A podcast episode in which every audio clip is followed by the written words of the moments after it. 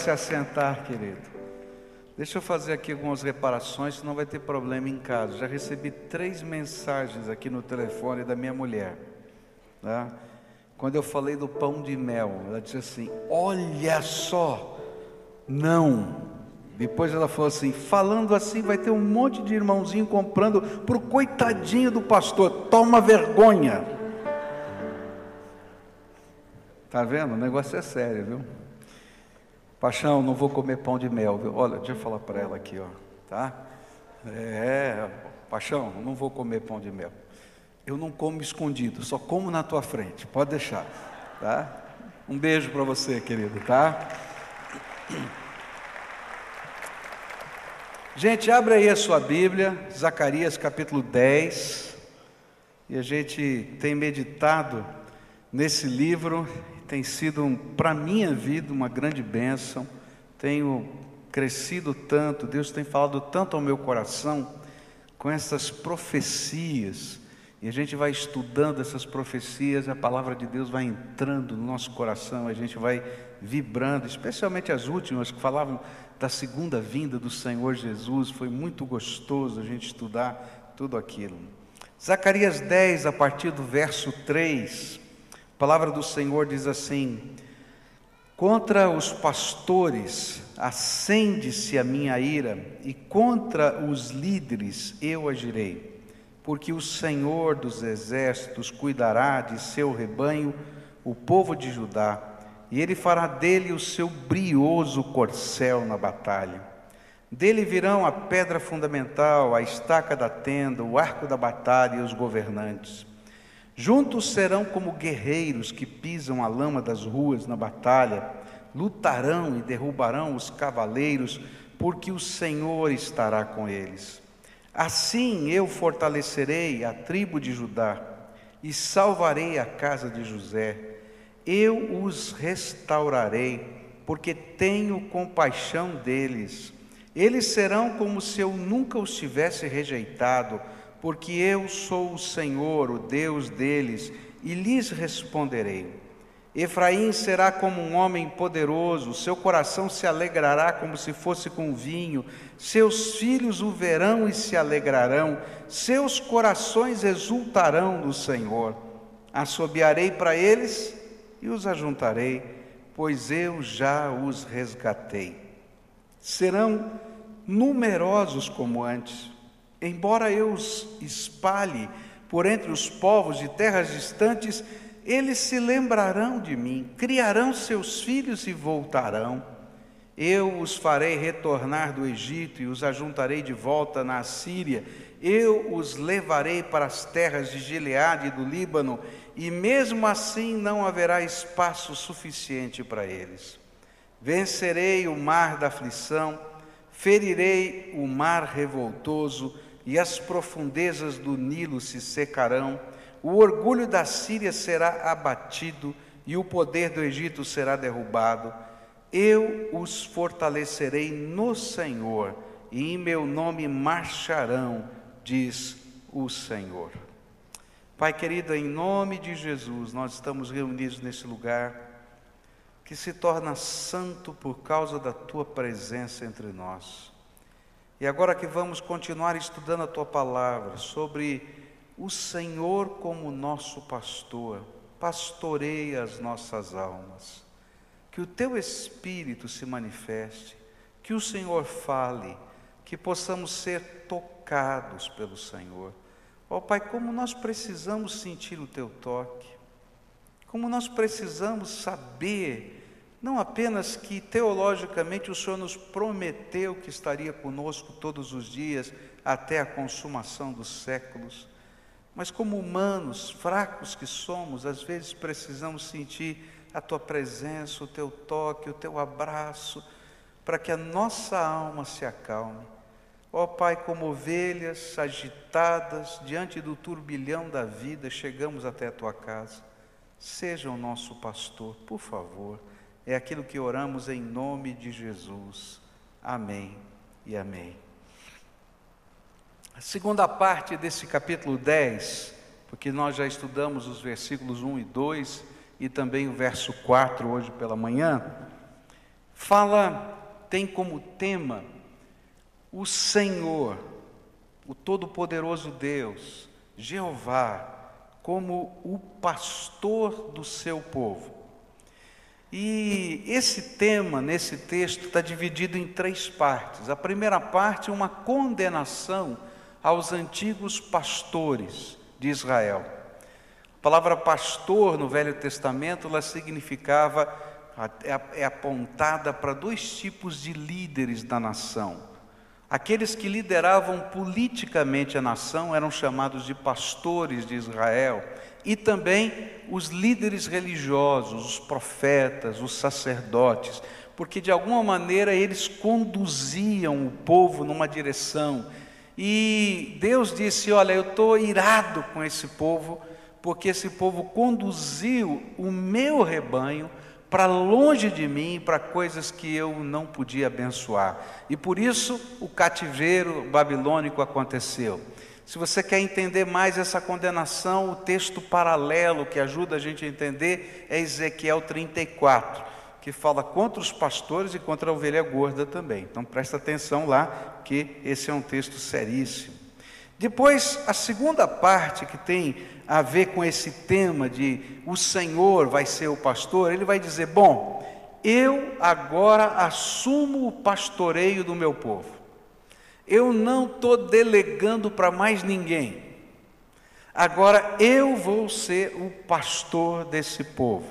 E aí, a segunda parte fala a respeito desse pastoreio de Deus, que ia se revelar num cuidado especial pela nação mas que tinha uma figura central, o Messias.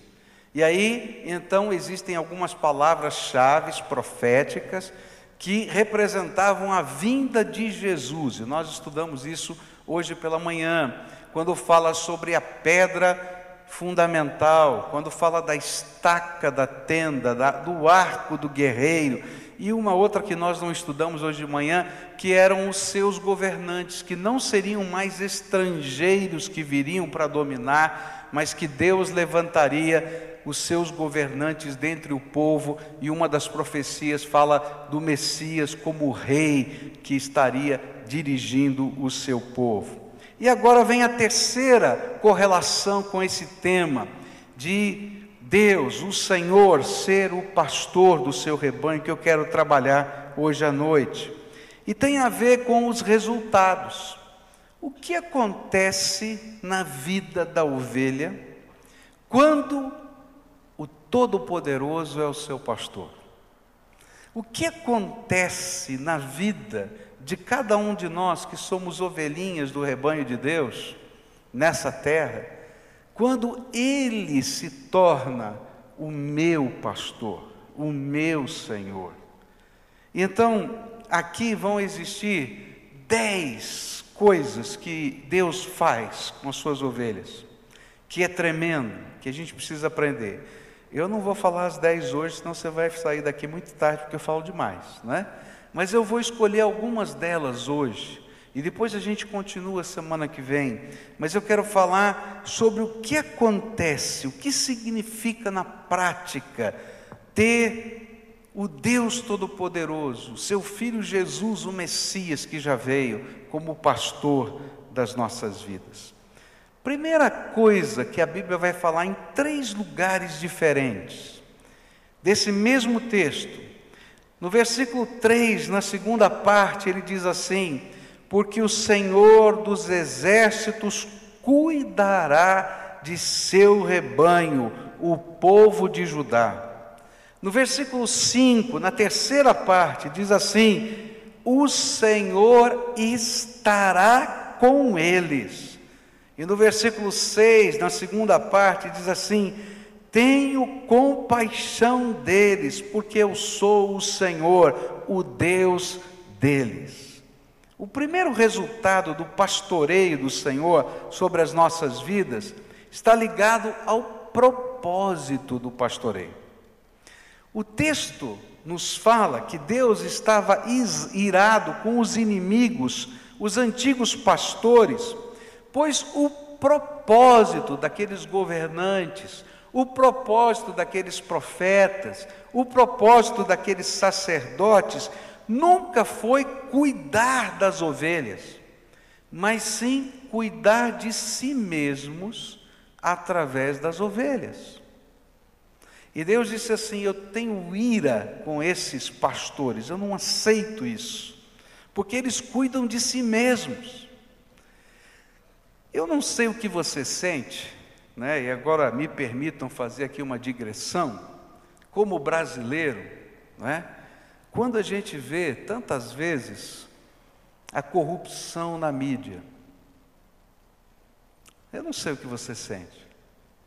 A gente estava num encontro de diáconos, né, e o Paulo Peste deu uma palestra lá, e ele pegou notícias da sexta-feira, foi sábado de manhã, notícias da sexta-feira, acho que umas 10, se não me falha a memória, só de corrupção. Corrupção aqui, corrupção ali, corrupção lá mensaleiro que não fica na cadeia, que fica em casa, que está agora doente, não está doente, sei lá e tal. E a gente fica dizendo, hum, está cheirando pizza esse negócio e tal.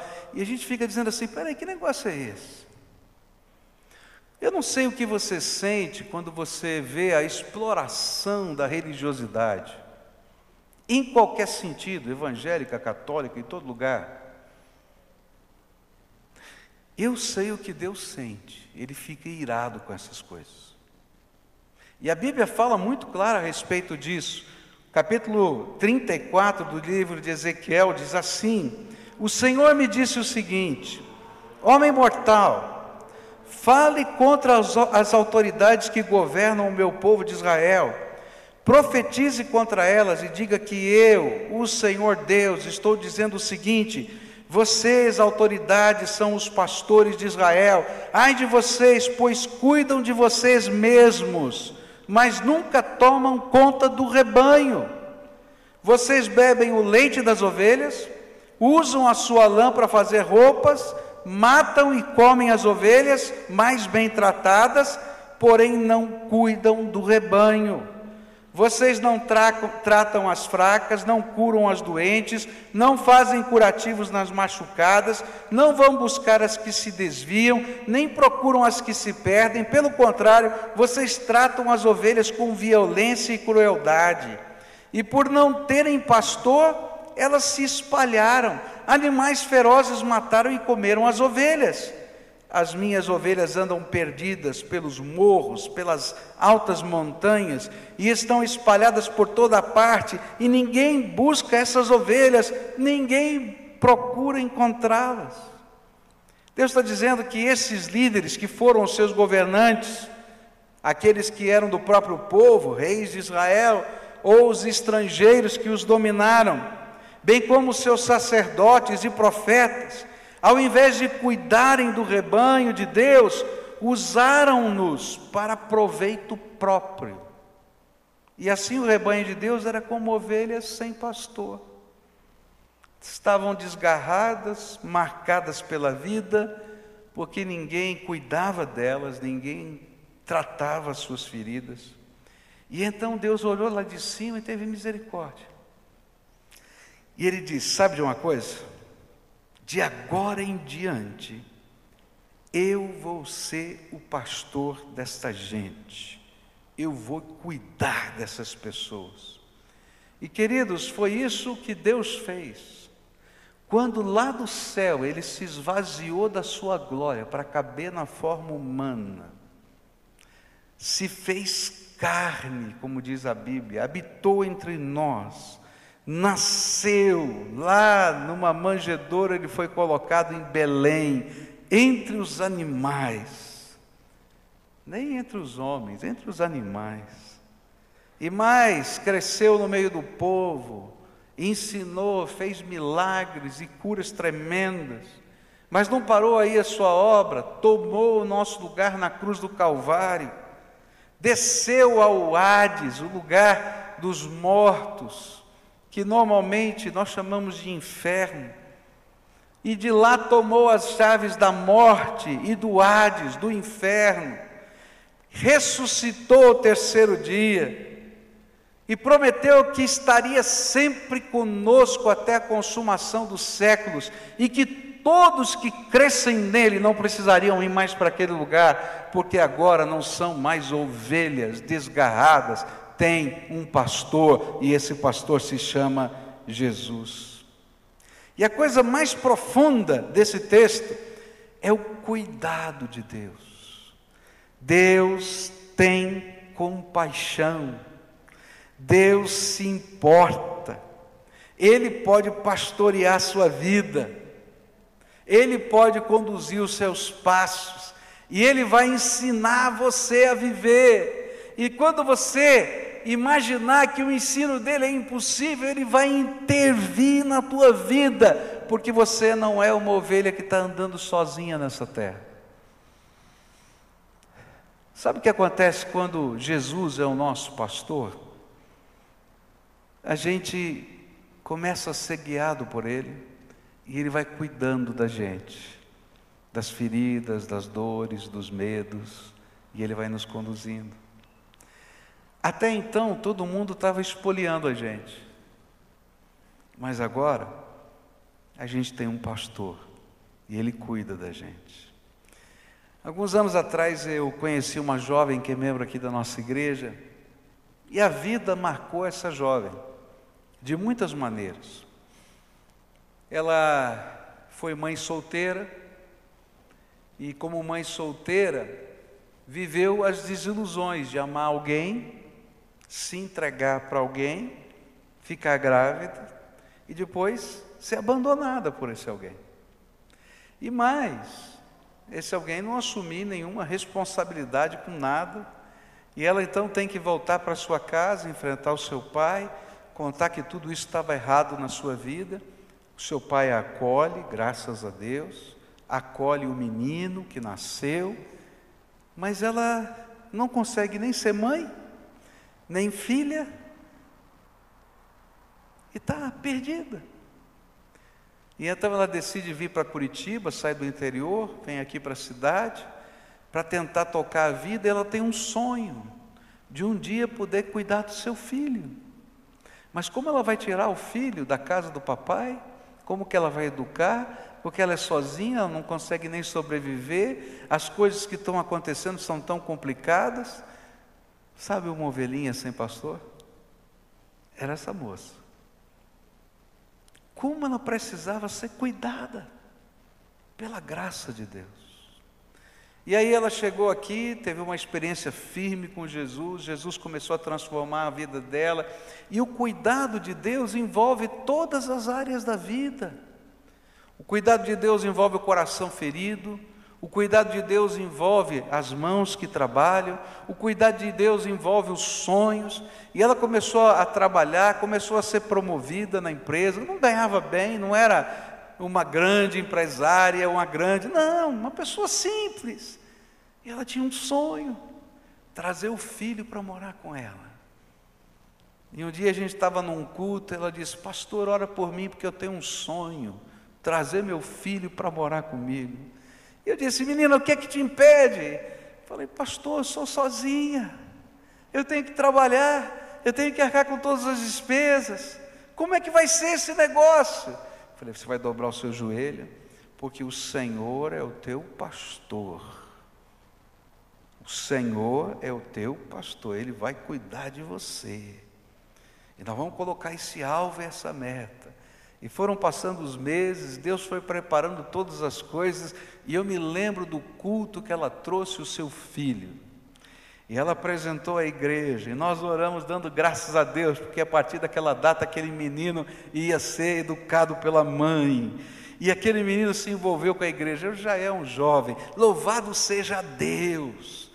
Porque ter o Senhor como pastor não é estar perdido por essa vida sozinho, desamparado, como tantas vezes a gente se sente, mas aquele Deus que desceu do céu e veio aqui tomar um lugar na cruz por você, é aquele que vai cuidar de você, vai ajudar você, vai segurar pela mão, vai ser a sua orientação, vai ser a sua força, vai ser a sua direção, porque Ele ama você.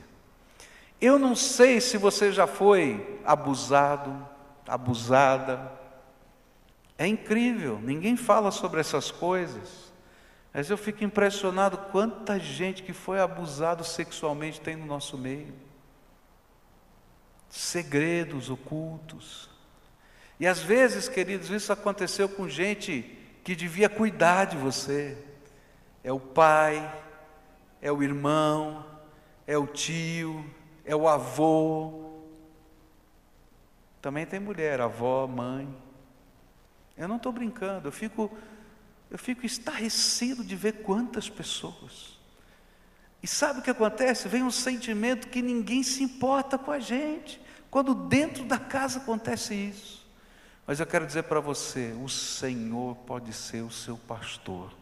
Se os outros pastores, se os outros líderes que você já teve, sejam eles religiosos ou não, sejam eles governamentais ou não, sejam lá na sua empresa ou não, se eles só usaram você, o Deus que veio a esse mundo e se fez carne ama você, e Ele não quer usar você, Ele quer cuidar de você. Tem uma das janelas, eu espero que ela fique bonita, né? Que é uma ovelha no ombro do pastor. Eu acho aquela janela uma coisa linda. Porque é assim que eu me sinto, quando eu estou perdido, angustiado, triste, que eu não tenho resposta. Essa semana eu estava orando e disse: Senhor, estou cansado. Tem tanta coisa acontecendo, tanta coisa. Eu estou meio desanimado aqui, Senhor. Tenha misericórdia de mim. Né? Eu preciso de uma palavrinha tua, uma palavrinha. Você já teve assim, orando? Eu preciso de uma palavrinha. E de repente, eu faço isso. Você me perdoa, eu, eu me converti assim, eu abro a Bíblia assim, deixo Deus falar comigo. E sabe onde caiu? Daniel 10. Daniel está lá com a boca no chão, orando 21 dias, não vem resposta nenhuma. Eu estava me vendo lá, estou aqui, Senhor, como é que é? E ele diz: Ó, está vendo uma batalha espiritual? Estou lutando aqui, mandei os anjos aqui, estão lutando contra o príncipe da Pérsia e tal, não sei o quê. Mas escuta, você é muito amado. Quando eu li aquelas palavrinhas, eu me senti a ovelhinha nos ombros de Jesus. Filho, Deus se importa com você. Jesus se importa com você. Você é muito amado de Deus. Às vezes a gente está no fundo do poço. E a gente diz: será que tem esperança? Eu tenho um pastor.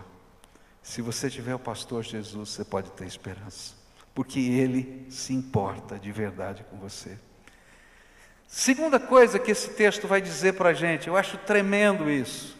Verso 6 e verso 12, versos 6 e 12, diz assim: Assim eu fortalecerei a tribo de Judá e salvarei a casa de José. Eu os restaurarei porque tenho compaixão deles, eles serão como se eu nunca os tivesse rejeitado, porque eu sou o Senhor, o Deus deles, e lhes responderei. Verso 12: Eu os fortalecerei no Senhor, e em meu nome marcharão, diz o Senhor. A Bíblia nos ensina que por causa desta liderança maligna dos antigos pastores, Israel pecou, se afastou do Senhor, e a consequência foi o cativeiro. E agora, por causa do cuidado divino, eles retornavam à sua terra, mas eles ainda eram fracos. Os povos ao redor os ameaçavam. Eles tinham um sonho e uma esperança, reconstruir a cidade, os seus muros, o seu templo e poderem ser uma nação novamente. Mas isso parecia algo tão longe da realidade, pois eram tão impotentes e fracos. Mas a promessa do Senhor para eles era: Eu os fortalecerei. Eu os fortalecerei. Você pode imaginar o que significa Deus dizer para você: Eu os fortalecerei. Eu não sei se você sabe quem é Deus. Às vezes para nós fica tão difícil tão abstrato a gente entender quem é o Deus Todo-Poderoso. Você pode imaginar que esse Deus é aquele que um dia olhou para um universo vazio e do nada, porque a palavra que diz criar na Bíblia, quando se trata de Deus, é criar do absolutamente vazio, do absolutamente nada. Somente com a palavra do seu poder, esse universo com bilhões de galáxias foram criadas, porque ele disse: haja, faça-se, aconteça, e a palavra do seu poder foi suficiente. Você pode imaginar esse Deus todo-poderoso que, com a palavra do seu poder, criou não somente o macrocosmos, mas o microcosmos, aquelas coisas que são partículas das partículas das partículas, que estão todas entrelaçadas entre si, que têm uma ciência tão grande que os homens não conseguem nem identificar ainda todos os seus limites. E ele fez isso com a palavra do seu poder. Você pode imaginar que esse Deus é aquele Deus que fez o universo imenso, mas que fez as coisas que estão nas profundezas do mar, que o homem até pouco tempo atrás não conseguia saber. Ele já tinha ido à lua, não tinha descido à profundeza do mar, porque não tinha tecnologia para descer e suportar a pressão da água. Esse é o Deus Todo-Poderoso. E de repente esse Deus Todo-Poderoso diz assim: Eu não apenas vou cuidar de você, mas eu vou fortalecer você. Vou fortalecer você. Sabe o que me vem à mente quando eu penso nisso? Aquilo que está escrito no Romanos 8, verso 31. Que diremos, pois, a estas coisas? Se Deus é por nós, quem será contra nós? Vamos dizer juntos? Se Deus é por nós, o apóstolo Paulo estava dizendo: se esse Deus Todo-Poderoso está dizendo que vai me fortalecer, eu posso ter paz no meu coração porque Ele tem poder para dar um decreto do seu trono, e no momento certo, no momento oportuno, a graça de Deus vai me envolver. E sabe, o fortalecimento do Senhor, no contexto daquele povo, foi uma intervenção poderosa para que os sonhos e visões que haviam sido semeados por esse pastor no coração do seu rebanho tomassem forma, não pelo poder das ovelhas, mas pelo poder do pastor delas. E é por isso que Zacarias, capítulo 4, versículo 6, na segunda parte, diz assim: Não será por meio de um poderoso exército, nem pela sua própria força, que você fará o que tem de fazer, mas pelo poder do meu espírito. Sou eu, o Senhor Todo-Poderoso, quem está falando. Queridos, as coisas não acontecem na vida da ovelha, porque ela é poderosa, porque ela é forte, porque ela é capaz, porque ela é inteligente, porque ela sabe, mas porque o Deus Todo-Poderoso derrama do seu espírito. Quando a gente sonhou com a inauguração desse templo, e a gente pôs na lista tudo que faltava, e quanto ia custar, Muita gente diz, pastor, o senhor é maluco, não vai dar. Vai dar em nome de Jesus, porque o Senhor é o meu pastor e nada me faltará. Não por força nem por violência, mas pelo meu espírito, diz o Senhor dos Exércitos. Eu não sei como, mas Deus vai fazer, porque Ele é o nosso pastor e Ele nos fortalece. Quando anos atrás a gente sentava aqui, o pastor Marcílio estava vivo, e a gente sonhava, né? Sonhava com uma escola de música, sonhava com uma orquestra, sonhava com uma orquestra de sinos, não tinha nada. A gente só conversava. E a gente orava. Quando eu venho a cada culto aqui, eu digo assim: o Senhor é o meu pastor e Ele nos fortalece. Às vezes, quando a gente tinha que fazer um evento, a gente ia convidar os músicos de várias igrejas da cidade, porque a gente não tinha. E quando a gente vê isso aqui, eu digo, Senhor, que bondade a tua. Quando a gente começou a sonhar e disse, olha, vamos fazer a escola, tinha que comprar instrumento. A gente não tinha dinheiro, a gente nunca tem dinheiro para fazer nada. Outro dia eu estava na reunião e falei assim, quem aqui já fez alguma coisa com dinheiro? Porque eu nunca fiz. Né? Porque a gente sempre tem um sonho, Deus manda fazer, a gente começa, daí vem o dinheiro. Mas nunca tive dinheiro na frente para fazer nada na minha vida, nada. Então eu não entendo fazer nada com dinheiro. Eu sem dinheiro faço, pode deixar. Agora com dinheiro eu fico doidinho, não sei o que fazer, né? Porque a gente dobra o joelho e Deus faz coisas tremendas. Deus nos fortalece. E sabe, isso não é só na igreja, não, queridos. É na vida da gente. Quantas vezes aconteceu isso na minha vida? Deus nos fortalece. Queridos, quando eu fiz a minha primeira cirurgia, não tinha plano de, de seguro, de convênio que pagasse a cirurgia. O meu médico, um clínico geral, eu tinha sido internado num hospital, ele disse, me chamou depois de fazer uma bateria de exames, disse assim, olha, o seu rim está parando de funcionar, o seu fígado está ruim, você teve uma infecção que eu mato com, com, com sulfa e eu não consegui matar, tive que colocar quatro antibióticos, você está morrendo, você tem que fazer a cirurgia que você vai morrer. Aí me deu um susto danado, que eu tinha que emagrecer, eu pesava quase 150 quilos. Aí cheguei em casa, falei, eu vou procurar o meu médico, o meu endócrino. Eu sabia que ele não gostava muito desse negócio que é o William Feres, né, meu, meu médico até hoje. E ele falou assim, Pascoal, já tento emagrecer você faz 12 anos, faz a cirurgia, meu filho. Eu falei, estou perdido, e agora? Onde é que eu vou arrumar dinheiro? E aí conversamos em casa, e aí as coisas foram. E fomos procurar um médico, e sabe quando você olha para o médico, não vai com a cara do médico ir com esse, eu não vou fazer e volto, vim, estava aqui numa reunião, e olha só que Deus faz. Toca o telefone, uma irmã, que não era membro da nossa igreja, que eu tinha levado para Jesus, num momento muito duro da vida dela, da família dela, mas que estava numa outra igreja evangélica dessa cidade.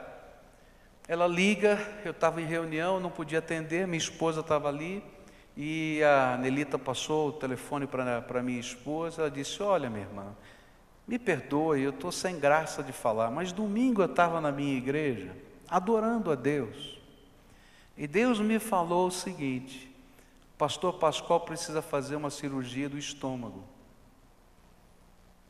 e ele não tem dinheiro, você vai pagar a conta. Quando ela fala isso, minha mulher começa a chorar no telefone, do outro lado. Por que, que você está chorando? Ela contou o que tinha acontecido, como é que estavam as coisas. Ela falou assim: você já tem o um médico? E naquela ocasião a gente tinha pensado em fazer a cirurgia com um determinado médico aqui da cidade. E ela disse: Não, nós fomos num, mas não deu certo. Ela disse: Eu tenho médico para vocês. E falou o nome exatamente daquele médico que a gente estava pensando em fazer a cirurgia. Deus é bom, gente. É, não aprendeu ainda, né? Deus é bom.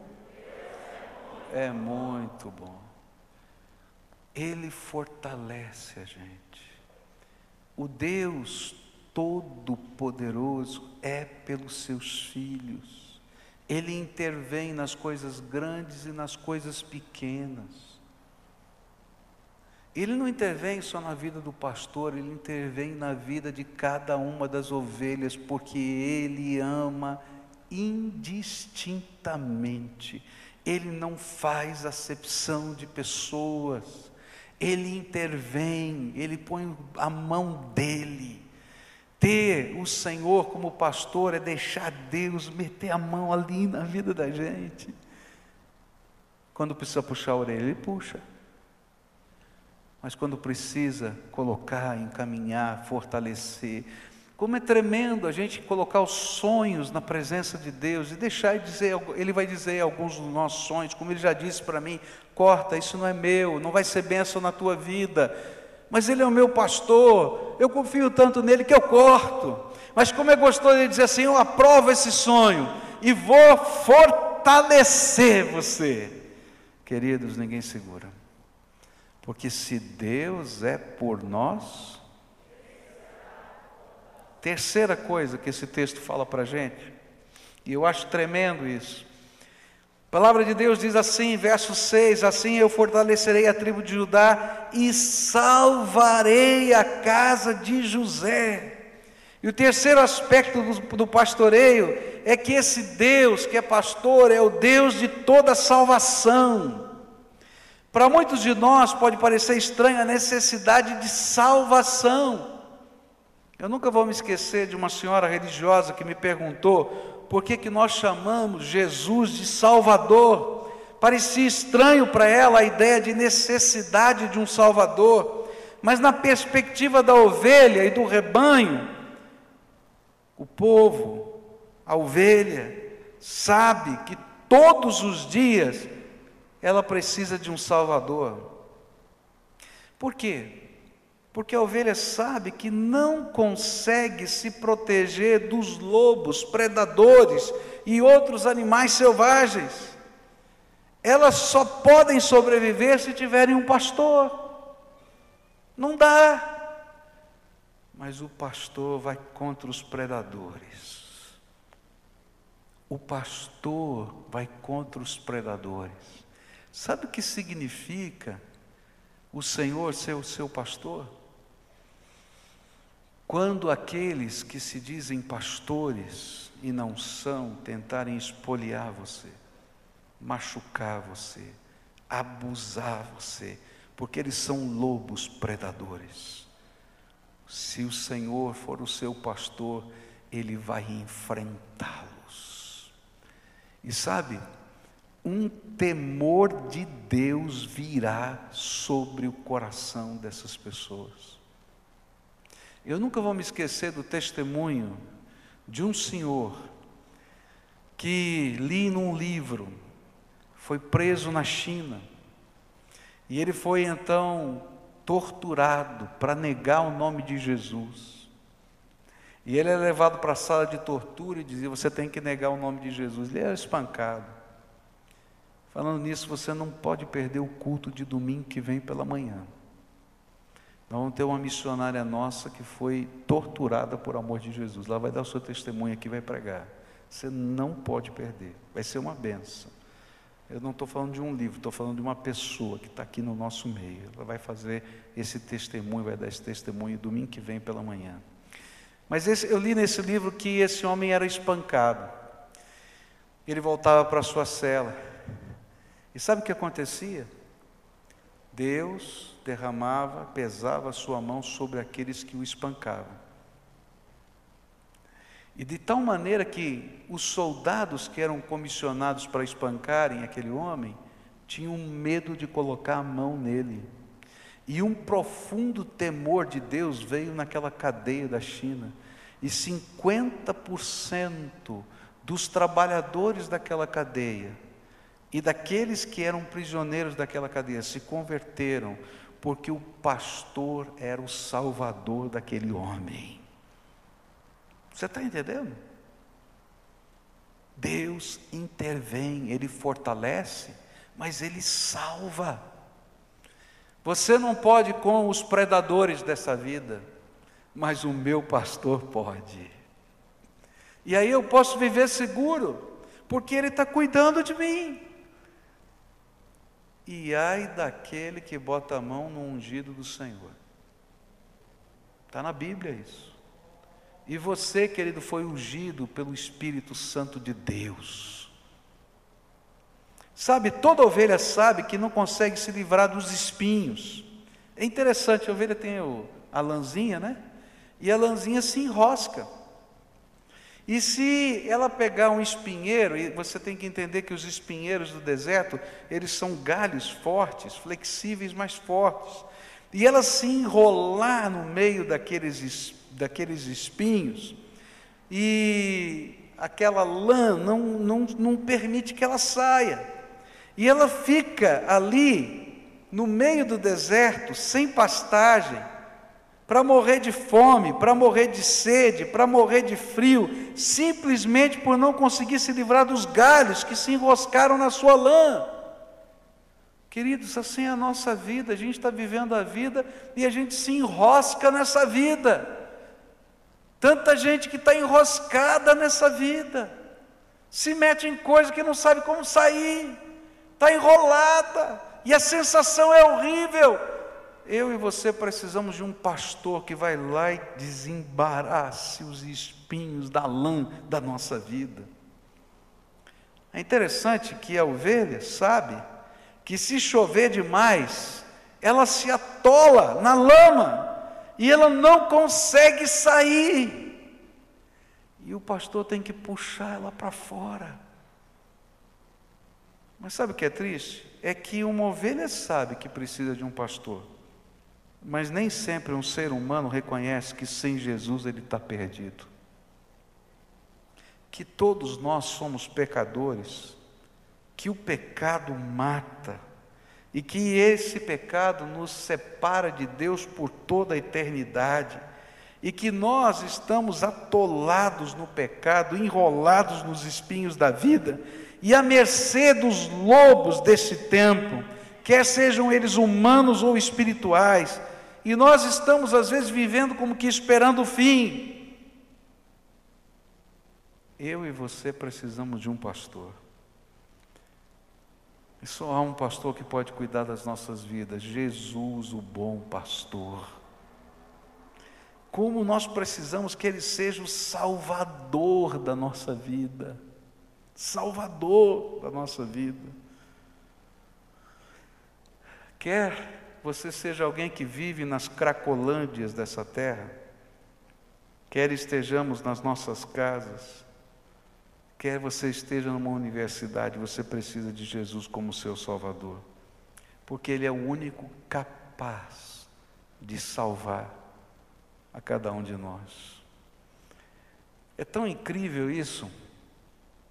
Eu estava ouvindo o testemunho daqueles jovens que já cantaram aqui na nossa igreja, da Cracolândia, lá em São Paulo, e encontrei um rapaz que trabalhava numa autarquia, numa empresa estatal. O rapaz falava sete línguas diferentes. Sete línguas diferentes, uma sumidade, uma capacidade incrível, formado em engenharia. Tinha um excelente emprego, concursado para poder entrar naquela estatal. Mas começou a se envolver com o crack, foi perdendo tudo, tudo, tudo, tudo, tudo, perdeu até o seu emprego, perdeu a família, perdeu tudo. E vivia como um indigente na Cracolândia, em São Paulo. E Jesus foi lá, mandou aqueles voluntários missionários arrancar aquele menino de lá e dizer: quer tomar um banho?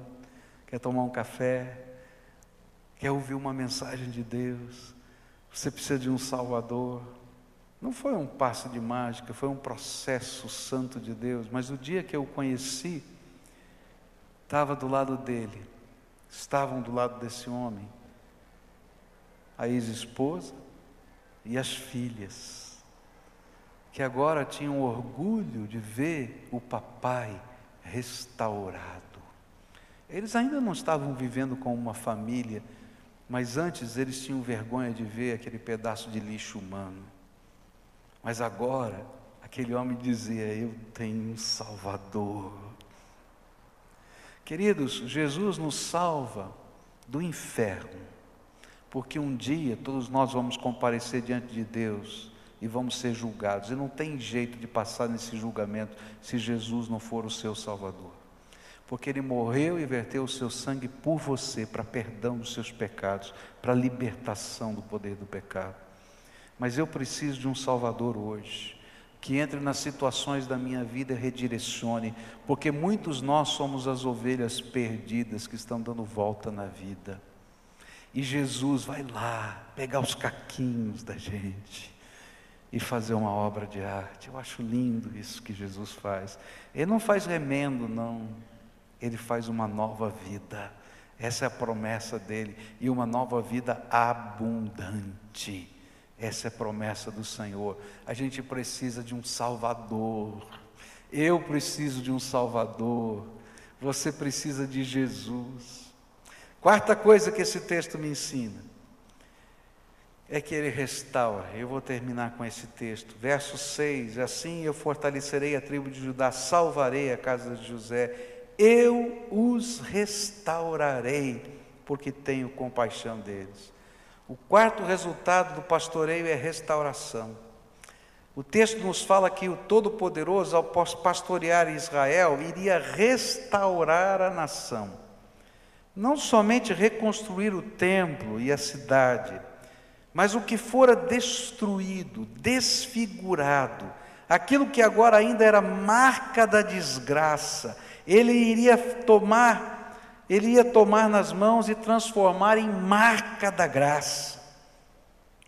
E para mim essa é a tremenda obra que Jesus faz em nós. Ele nos alcança, junta os caquinhos, e quando a gente olha para a situação que a gente estava, a gente acha que nunca algo bom ou bonito poderia sair dos restos da nossa vida. Nós imaginamos que o máximo que ele poderia fazer é colar os caquinhos e remendar o vaso que se partiu. Mas não é isso que o Senhor faz. É muito mais do que isto. Ele nos faz uma obra de arte para a sua glória. Eu nunca vou me esquecer do encontro doutrinário que a gente teve aqui, há alguns anos atrás, e a gente foi falar sobre o que a Bíblia fala sobre o homossexualismo. E estava cheio o templo, e isso saiu na internet, as primeiras filas estavam cheias de casadinhos gays aqui. Todo mundo esperando para a gente ouvir falar disso. Eu acho que gastei uns 15 ou 20 minutos falando o que a Bíblia fala sobre isso, porque é muito simples. Para a palavra de Deus, o homossexualismo não é um terceiro sexo. É uma perda da identidade, uma desfiguração que vem na nossa vida por várias situações, mas que se transforma em algo que vai consumindo a gente por dentro, porque está fora do propósito de Deus. Mas eu sabia que para muita gente que está desfigurada, você falar isso parece uma afronta. E então eu trouxe o Salomão aqui para falar. E o Saulo, Saulo, perdão, troquei o nome dele aqui. Trouxe o Saulo aqui para falar. E aí, depois desses 15 ou 20 minutos, só lendo os textos da Bíblia, ele começou a dar o testemunho dele. Um homem que perdeu sua identidade, que viveu como gay, que se casou, não um casamento formal, mas vivia maritalmente mais de cinco anos com um outro homem, que estava todo quebrado, todo arrebentado e que Jesus vai lá e começa a reconstruir o coração dele e a vida. Ele tem uma experiência tremenda com o Senhor, ele tem uma experiência tremenda consigo mesmo, redescobrindo a sua identidade. Ele vai compartilhando tudo isso e ele termina o testemunho dele, trazendo a esposa e a filhinha, se não me falha a memória, é isso? A esposa e a filhinha. E disse: Olha, Deus é tão bom, mas é tão bom, que ele pegou os caquinhos, olha só o que ele fez aqui. E as pessoas vinham e perguntavam para ele, mas é impossível.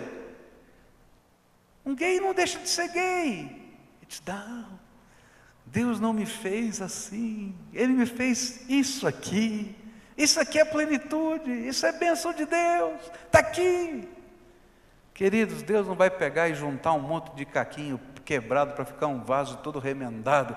Ele quer fazer de você uma nova criatura no poder de Deus. Até aquilo que o mundo diz é impossível, ele faz. Você lembra do Sérgio, aquele travesti da Cracolândia? Ficou aqui um tempo conosco, fez uma cirurgia reparadora, que tinha colocado silicone em tudo quanto era lugar. Ele disse: Olha, o Senhor me transformou. Gente, Deus é poderoso, não somente nessas questões, eu estou falando dessas porque tem muita gente dizendo isso é impossível, isso não funciona, é mentir para si mesmo, é nada, queridos. Mentir para a gente mesmo é dizer aquilo que a, que a gente vê que não é, que é. Isso é ilusão. Queridos, Jesus quer fazer você uma obra de arte, mas você precisa ter um pastor. Eu não sou o pastor que você precisa, sabe por quê? Porque eu sou um pecador falho que também precisa de um pastor. Igualzinho a você, eu preciso de Jesus. Se Jesus não for o meu pastor, eu estou perdido. Eu já falei aqui algumas semanas atrás que o máximo que eu posso ser é o cachorrinho do pastor, né? Que o pastor dá o assobio, ele corre para um lado. Você viu o assobio do pastor nesse texto aqui? Eu achei sensacional. Vou falar do assobio do pastor semana que vem. Mas é lindo aquilo, porque ele nos pastoreia. Mas nessa noite, eu quero desafiar você a procurar Jesus para ser o seu pastor. E eu queria terminar contando a história de um cego que está na Bíblia, o cego Bartimeu. Jesus estava subindo de Jericó para Jerusalém. E o cego começou a ouvir a multidão da procissão que estava indo de Jericó para Jerusalém. Mas ele percebeu que essa procissão estava diferente, o alvoroço estava maior. E ele começou a perguntar: o que está acontecendo? E aí disseram para ele assim: Jesus, aquele que faz milagres, Jesus, aquele rabi que tem feito coisas extraordinárias no meio do povo, está passando nessa estrada. Ele está no meio da procissão. E aí a Bíblia diz que esse homem, Bartimeu, ficou de pé. E eu imagino, não está assim na Bíblia, mas eu imagino um cego, ficando de pé no meio da multidão, sem saber exatamente de que lado está Jesus, se está para cá, se está para lá, se vem dali, se vai para cá. E eu imagino ele levantando as mãos e gritando: Jesus, filho de Davi, tem misericórdia de mim. Jesus, filho de Davi, tem misericórdia de mim. Jesus, filho de Davi, tem misericórdia de mim. E não parava, não parava. Aí algumas pessoas diziam assim: fica quieto, cego, fica quieto, fica quieto, cego, está atrapalhando a procissão. A gente quer ouvir o que Jesus está falando. E aí é que ele gritava mais forte: Jesus, filho de Davi, tem misericórdia de mim. Sabe o que aconteceu? Jesus ouviu o clamor de Bartimeu e disse: Vem para cá, filho. E aí, os mesmos que criticaram dizem assim: Vai, tem confiança, o mestre chamou. É sempre assim. Às vezes todo mundo chama a gente de louco depois que a gente vê que vê que Deus está fazendo alguma coisa na vida da gente. Diz: Aleluia, glória a Deus. Eu não entendo muito bem, mas está fazendo bem para você. Nada. Jesus, filho de Davi, tem misericórdia de mim. Querido, você precisa de um pastor? Então hoje é o dia de clamar.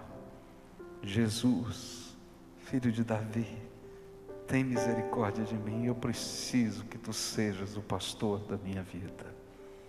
Eu preciso que o Senhor cuide de mim me pega nos teus braços. Eu preciso que o Senhor me fortaleça, porque eu estou todo quebrado. Hoje de manhã estava saindo, tinha uma senhora que veio à igreja, com um olhar triste, e meu coração moveu-se. Eu disse, querida, eu quero orar por você. E quando eu abracei aquela moça, eu nunca tinha visto. Ela começou a chorar e chorar. Eu disse: O que é que está doendo? Ela não conseguia nem falar. Mas ela precisava de um pastor. Eu não podia ser o pastor dela, porque é tão mais profunda a dor dela. Mas o Senhor me mandou parar, olhar para ela e dar um abraço nela, porque Jesus, o filho de Davi, tinha compaixão dela. Você está entendendo? Hoje eu quero orar por pessoas a quem o Espírito Santo está falando, e que você sabe que precisa de um pastor, e que você precisa colocar a tua vida na mão dele, colocar os caquinhos na mão dele, e você vai dizer para ele: Senhor, não adianta só remendar, porque eu estou tentando remendar a vida inteira e está tudo arrebentado.